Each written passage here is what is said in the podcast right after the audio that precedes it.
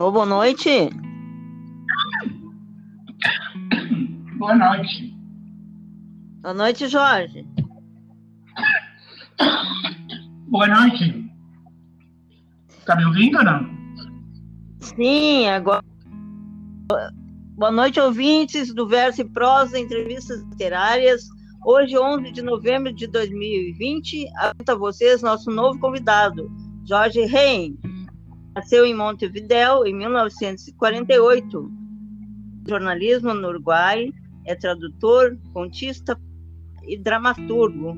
Entre os prêmios importantes que estão de poesia em 1969 em Montevideo, prêmio do concurso de contos da revista Fecha de Montevideo em 1970, prêmio do Cuento México em 1980, prêmio Hermilo Borba Filho de Teatro de Ecos, Funarte Rio 1994.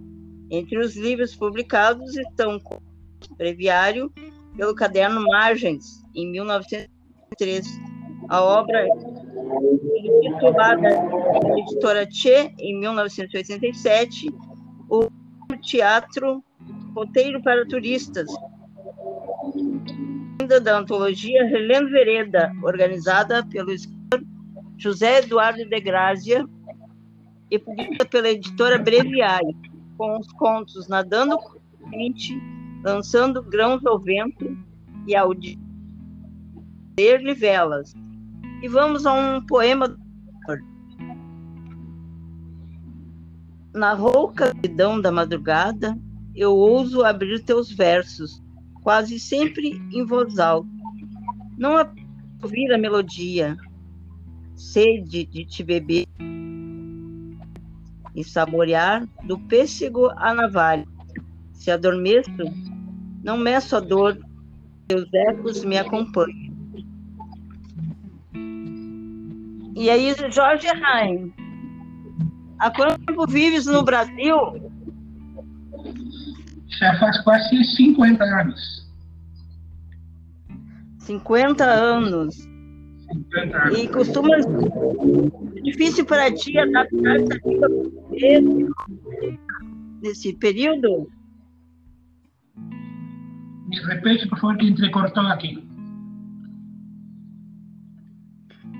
Pergunto se foi muito difícil adaptar-se à língua portuguesa e à nossa espanhola. Foi, foi. Quando eu cheguei aqui, minha intenção não era permanecer. Então, nos primeiros tempos, não, não me preocupei muito com a língua. Quando eu vi que era uma coisa mais definitiva, aí eu realmente mergulhei. E foi um processo apesar de serem línguas bastante similares, foi um processo doloroso de conseguir expressar em português com a mesma facilidade que eu tinha no espanhol. E nesse processo eu perdi um pouco da, do conforto de escrever em espanhol. Ainda escrevo às vezes, mas é, minha língua na escrita agora é o português, sem dúvida nenhuma. Sim, e tu costumas escrever uh, teus poemas, eh, teus textos diretamente na, ou escreves primeiro em espanhol? Né? Como tu fazes? Não, não. Eu escrevo diretamente em português e, eventualmente, alguns textos eu acabo depois traduzindo para o espanhol. Mas, eh, originalmente, escrevo só em português. E tu tivesse alguma inspiração assim em relação à poesia, aos textos mesmo, uh, crônicas e contos, algum uh, algum escritor brasileiro ou, ou, ou, mais assim do Uruguai mesmo? É, eu tenho uma, uma referência maior do Uruguai, porque eu saí de lá eu tinha 22 anos, então aquela formação básica eu já tinha, eu já tinha começado uma, uma incipiente carreira literária no conto. A poesia, para mim, veio, veio mais tarde. Né? E a dramaturgia, mais tarde ainda. E, mas logo que cheguei No Brasil tentei ficar por dentro da, da literatura brasileira e Sim. eu lembro que um, dos primeiros trabalhos que me fascinou muito foi o Guimarães Rosa, mas que eu, eu tive que ler mais três vezes para, para chegar a entender. E que o livro que cada tanto, o Grande Sertão, eu, continuo lendo cada tanto. E no conto eh, também tem, grandes contistas, a Clarice Lispector eu gostei muito. E na poesia eh, existe uma coisa, na poesia é uma, uma coisa bem ligada ao ouvido. Então, para mim, poema português no início soava muito estranho. Né? Hum. É, eu lembro que meu primeiro deslumbramento assim com, com poesia em português foi com um poema sujo de Goulart. Né? E a partir daí que eu comecei a adaptar meu, meu ouvido para, para o som do português na poesia. Ah, tu, gostava do, do, do... Ah. Isso. Hum, sim. Uh, o, o, o César conhece essa, essa parte do Ferreira Goulart era a parte mais concreta, né? Sim, era. Hum. Ah, eu estou aqui também, ao meu lado está o poeta César Pereira, que participou, participou contigo da antologia Heleno Vereda. Ele vai falar também contigo aqui. Mas antes dele falar contigo, mais uma pergunta. Uh, qual o formato de, do, dos poemas? Assim, como tu gosta de escrever teus poemas? Um verso mais livre ou, ou metrificado? Como tu gosta de escrever? É, é, é um verso livre, na verdade. É... Na verdade, eu não me considero um poeta porque eu transito pelos diversos gêneros, não, não, não sou muito fiel à poesia. Né? Ao mesmo tempo, eu, tudo que eu escrevo tem tem alguma coisa de poesia, é, não, não na métrica, mas no ritmo, que são coisas diferentes. No ritmo e na procura por uma determinada sonoridade. Mas é verso livre. Vai te fazer agora algumas perguntas. Certo. Um grande abraço, boa noite. Estamos com saudade do saudade dos encontros. Eu te pergunto, Jorge Rain, a teu ver, existe diferença de estilo no modo de escrever uruguaio e o nosso modo? Ou seja, modernismo nosso aqui de 22, Drummond outros, linguagem mais aberta, ditos do cotidiano na poesia e no romance clear com a guerra, enfim, exército de um homem só, o druido de Assis Brasil, o manhã transfigurado, senhor embaixador, enfim, esta linguagem mais direta teria chegado na, no Uruguai, por exemplo, Castelpo, do, do argentino, já há anos faz uma poesia aberta. É, lembro o Peru no Chile e fazendo sem já uma linguagem mais antiga, mais clássica.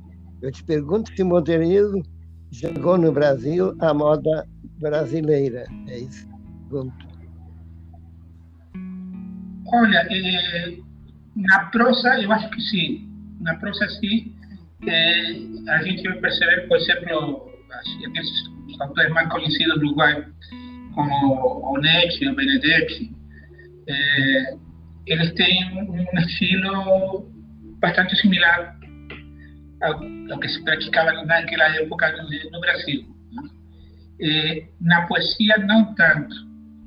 A poesia uruguaia é, talvez seja um pouco mais na, narrativa é, e realmente para mim conhecer a poesia concreta foi, um choque no início. Eu me acostumar. Existem, existiam já naquela época algumas experiências nesse sentido no Uruguai também, mas não com a força, eh, com a divulgação que tinha aqui no Brasil. De forma que essa pergunta foi interessante, porque isso é uma visão melhor que estão fazendo os escritores e poetas lá no Uruguai. Todavia, eu perguntar o seguinte: tá? Te dedicas hoje mais à poesia, ao conto, ou está dedicado somente ao teatro? E digamos que são, são épocas. Né? É, eu escrevi alguma poesia, pouca, quando eu era muito jovem.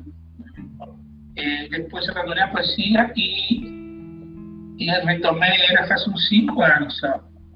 Tanto assim que eu tenho só um livro editado de poesia e tenho um material como mais um livro. Tá? É, e, mas de, meu território de conforto durante muito tempo foi o conto. Aí, em determinado momento, eu cheguei na dramaturgia, mas a dramaturgia, para mim, eh, surgiu acidentalmente. Eu tinha uma, uma, história que eu queria contar, e essa história não cabia num conto. E eu acho que eu não tenho fôlego para romance, nem, me atrai muito. E eu acabei vendo essa história na minha cabeça como representada num parto. E aí foi que comecei com dramaturgia. E tive a, a sorte de que aquele primeiro texto foi, foi premiado pela Unesco. Era um texto bastante político, naquela época meio perigoso. E acabei, acabei enveredando pelo, pelo teatro. Né?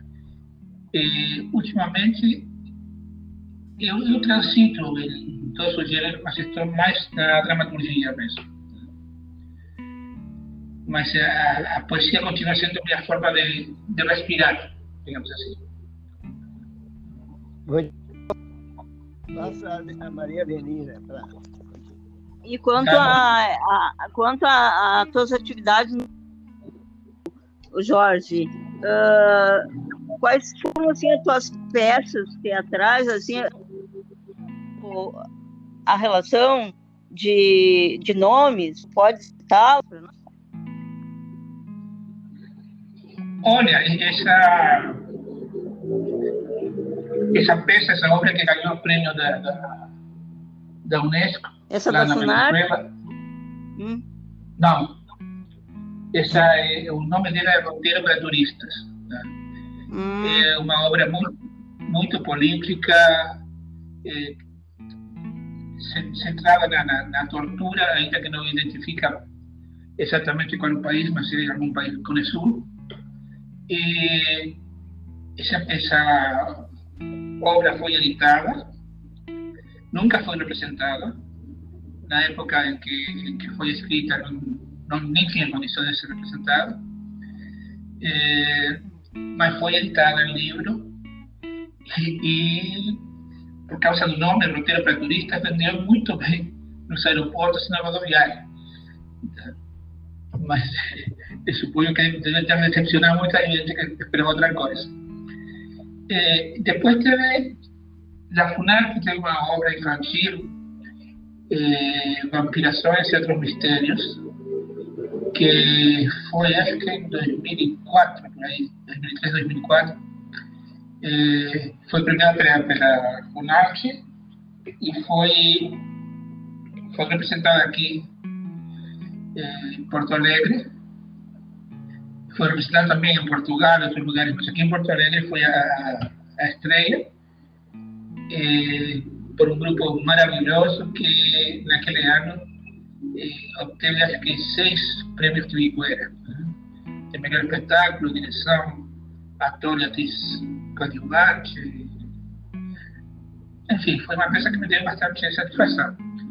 Eh, depois teve uma outra peça que foi estreada no, no Uruguai, tá? Mas também foi escrita originalmente em português eu fiz a tradução para espanhol e, e foi representada lá no Uruguai. E tem algumas outras por aí, mas é, basicamente é isso. Excelente. E, Jorge, uh, tanto tempo aqui no Rio Grande do Sul, dedicado ao, ao teatro, tu tivesse assim, um contato com a obra do Corpo Santo? Sim, com certeza. Eu li, acho que toda a obra dele, é, assisti o que, que deu para assistir. É, é, é, fascinante, né? No sentido que se, se procura internacionalmente tantas, tantas raízes do teatro do absurdo e nós temos uma aqui em casa que a gente nem valoriza tanto quanto deveria. Realmente, é, a obra dele era, era uma obra espetacular para a época, né? De 1800, que ele escreveu, uh, era um, o considera como o, teatro, o, precursor do teatro do absurdo. Né, César? Fala pra gente. É, antes de eu... ele debochava na época, ele dizia: entrei na lista comigo. E por primeira outra negras aranhas tão tão ternas que caem do telhado e não quebram pernas. E depois Mateus e Mateus foi é. apresentado já é, aqui no nosso teatro casa de teatro. Mateus e Mateus Só Vida, Só Morte. E mais uns artigos no César é, escreveu no caderno de Sá. Todavia, foi o Damasceno, eu trabalhava no Correio do Povo, era secretário da coluna de poesia e, e outras coisas, chamado Brique Abraque da Vida, lá, Ruth e o Paulo Gastal. O Damasceno chegou lá com essas peças teatrais que ele tinha conseguido.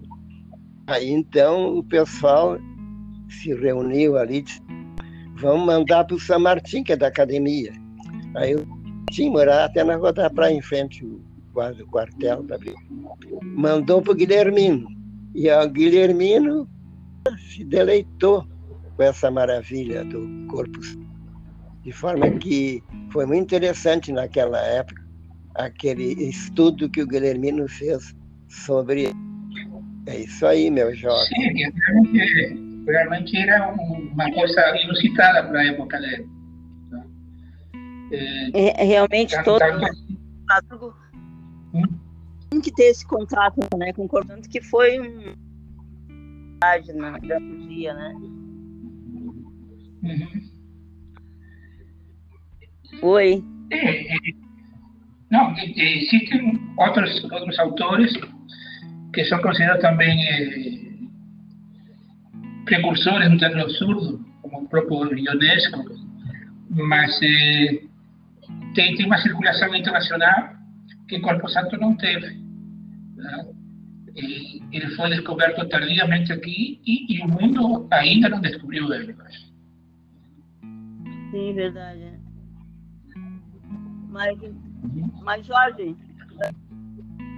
já quase no final da nossa entrevista, eu gostaria que tu lesse para nós uh, dois poemas do teu interesse aí para os nossos ouvintes. Certo. Vou começar com um que o título é Introdução à Anagliptografia.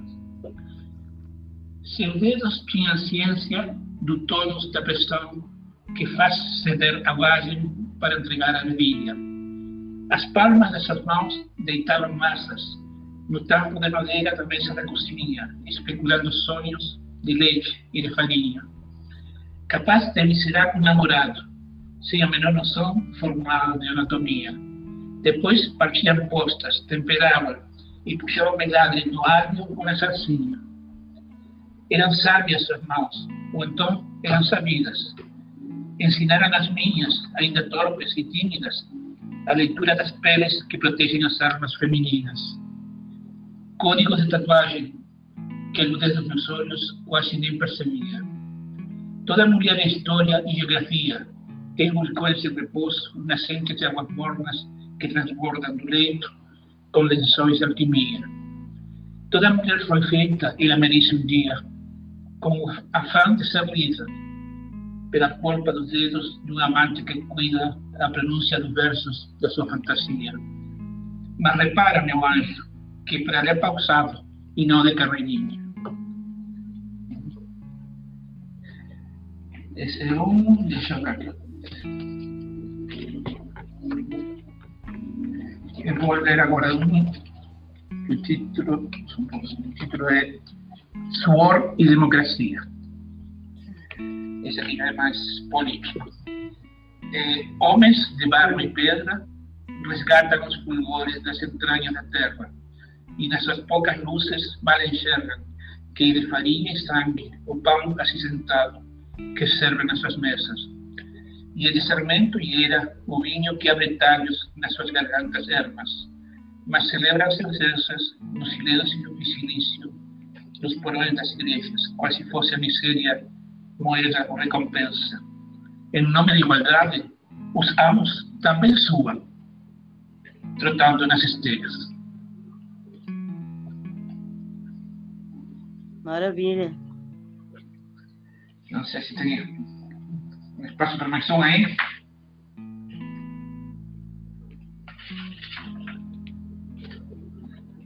Tá, esse aqui se chama, o, o título é Safra.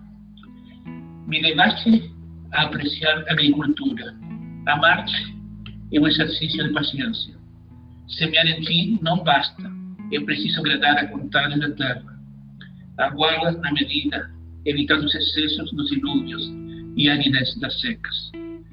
É preciso proteger a lavoura de pragas e inclemências e aguardar pacientemente os ciclos em que a face da lua se oculta ou se revela. Chora, sorri ou se esconde, são mantos de suspeita. Amar-te é um exercício de paciência que compensa quando floresce planta dos pés à altiva testa e as bocas do teu corpo, todas elas, invocam ritos ancestrais da colheita. Muito bom. Então, não sei. Mais alguém ler mais algum? Posso ler.